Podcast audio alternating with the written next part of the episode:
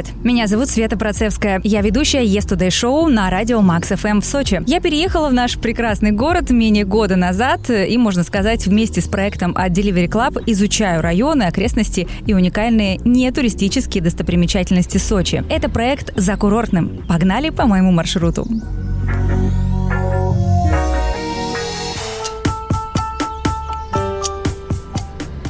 Мои тезки, обладательницы прекрасного имени Света, могут гордиться, что в центре Сочи есть целый район, названный нашим именем. Мы с вами прогуляемся по микрорайону Светлана. Его название происходит от известного санатория, который был построен тут в 1902 году. Первая точка нашего маршрута – девятиэтажный жилой гараж. Угу. Звучит странно и даже шокирующе, правда? Но курортный город действительно знаменит своей уникальной недвижимостью такого рода. Над обычными кооперативными гаражами надстраивается сверху еще один этаж а потом еще один, и еще один.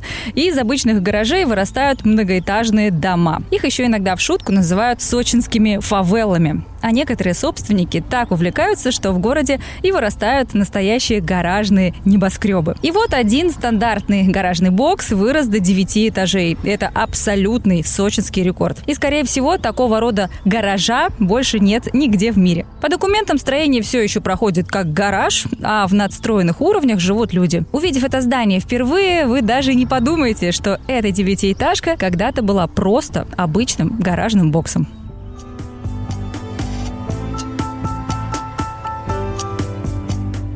Вся эта местность, по которой мы сейчас гуляем, как и одноименная улица, носит название Лысая гора. В годы Кавказской войны гора являлась владением убыхских феодалов. В 1870 году территорию поделили между собой Худяков Сергей Николаевич и братья Верещагины. Северо-западный склон купили Верещагины, юго-восточный, соответственно, достался Худякову, который в 1889 году основал парк Дендрарий. Свой участок братья продали, и его позднее поделили на кусочки и опять продали. В дореволюционном Сочи гора высотой 140 метров первой пострадала в борьбе с индустриализацией. Для строительства знаменитых верещагинских дач здесь вырубили лес, и гора облысела. Хотя сейчас тут дом на доме. Возвышенность очень популярна для купли-продажи недвижимости, вероятно, потому что может похвастаться дендрарием, хорошим микроклиматом, близостью к центру и морю.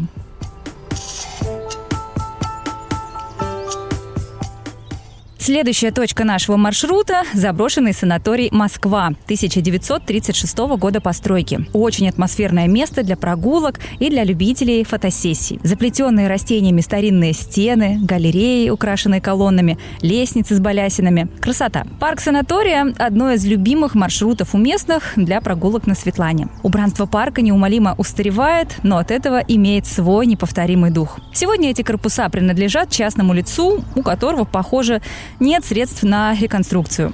Киноконцертный зал снесли, историческую часть строений с колоннами скрыли за высоким забором. То, что еще доступно для посещения, имеет вид классической сталинской заброшки. Но это и привлекает гуляющих там сочинцев. Еще одно здание, которое заслуживает внимания – музей Николая Островского. Роскошная вилла в стиле арт-деко. Роман «Как закалялась сталь» подарил Островскому не только всесоюзную славу, но и этот аккуратный дом. Весной 1935 года правительство приняло решение о строительстве в Сочи удобной для писателя дачи. Архитектор предложил семье писателя проект дома, представительного, но небольшого и скромного, с учетом специфических условий быта и творчества Николая Островского. Проект дома учитывал недуги писателя. Малая подвижность Островского компенсировалась компактной планировкой, а проблемы со зрением – отделкой кабинета темным деревом. После смерти Островского здесь открылся музей, к которому пристроили внушительное здание литературного отдела. Действующий музей расположен на улице Корчагина. Такую фамилию носил главный герой упомянутого романа. А в честь самого писателя названа одна из центральных улиц Сочи. Музей находится за пределами туристического маршрута. Рядом стоят обычные жилые дома, но стоит зайти вовнутрь, как вы попадаете в царство модерна с белоснежными стенами и массивными дубовыми дверями. Рядом с туями так и хочется поставить ажурный столик, за которым можно пить чай и есть крентельки.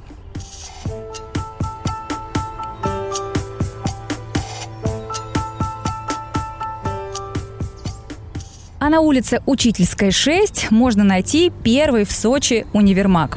Сейчас тут находится магазин «Перекресток», но сам пятачок не изменился. Зданию 50 лет. С 70-х годов на одном и том же месте находится парковка, остановка, подземный переход и сам магазин. Редкое постоянство для курортного города, который активно застраивался все последние десятилетия. Универсам был построен в 1971 году и входил в число 15 самых первых магазинов самообслуживания в СССР. Их открытие вызвало небывалый фурор. Даже в годы тотального дефицита здесь можно было найти не только кефир с зеленой крышечкой, но и мясо птицы.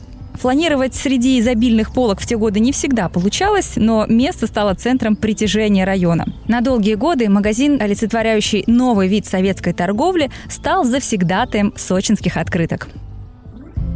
Ну что, вдохновились красотой и историей? Наверное, пора перекусить. Как насчет вкуснейшей итальянской пиццы или фирменной пасты? Закажите на вынос в приложении Delivery Club пиццу или что-нибудь с тыквой, например, из ресторана Джардина на Гагринской. Настоящий уголок Италии в самом центре Сочи. Обязательно попробуйте с тыквой и бараниной. Такого в городе я еще нигде не встречала.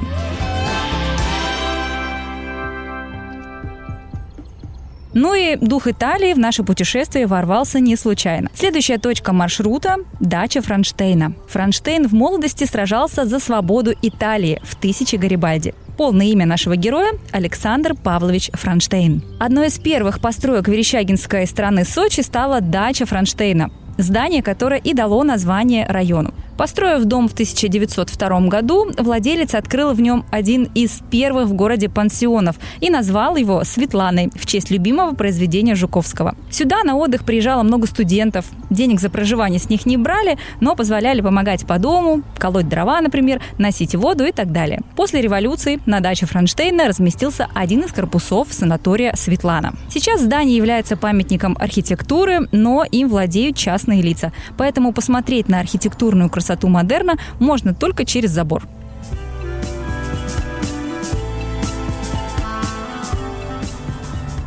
Далее на нашем маршруте мы посетим дом-музей «Дача Барсовой», великой русской оперной певицы, и даже послушаем старые фонограммы с романсами. Дача была построена на собственные средства певицы, народной артистки СССР, лауреата Госпремии Советского Союза Валерии Владимировны Барсовой в 1947 году. Она прожила здесь 20 лет, с 47 по 67 годы. По завещанию первый этаж дачи она подарила городу Сочи. С 1968 по 1985 1945 здесь работала детская художественная школа. В 1988 году был открыт музей певицы. Посетить это место будет интересно и тем, кто знаком с ее творчеством, и тем, кто познакомится только сейчас. Здесь вы из настоящего патефона услышите знаменитый романс в исполнении великой певицы.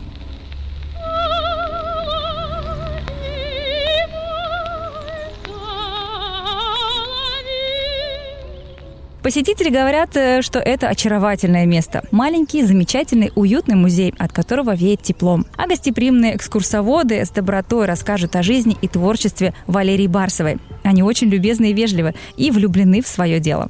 На даче музея есть рояль, принадлежавший Валерии Владимировне, а старая пластинка воспроизведет красивый голос выдающейся певицы. Если вы никогда не слышали колоратурное сопрано, вы будете шокированы. Второй этаж здания по классике Сочи принадлежит частным лицам. Говорят, они бывают здесь всего несколько месяцев в году. Ну а мы продолжим путешествие. Город Сочи знаменит не только жившими тут артистами и писателями, но и фильмами, которые здесь снимали. Например, фильм «Бриллиантовая рука». Многие сцены сняты именно в центральном районе. Сейчас погрузиться в атмосферу одной из любимых советских комедий можно, заказав на вынос в приложении Delivery Club из семейного ресторана «Федина дача». Сразу в голову приходит фраза на входе стоит советская «Волга» с шашечками. Кто заказывал такси на Дубровку? Кстати, в меню ресторана есть фирменное авторское блюдо, которое называется «Дичь». Его и берем на вынос.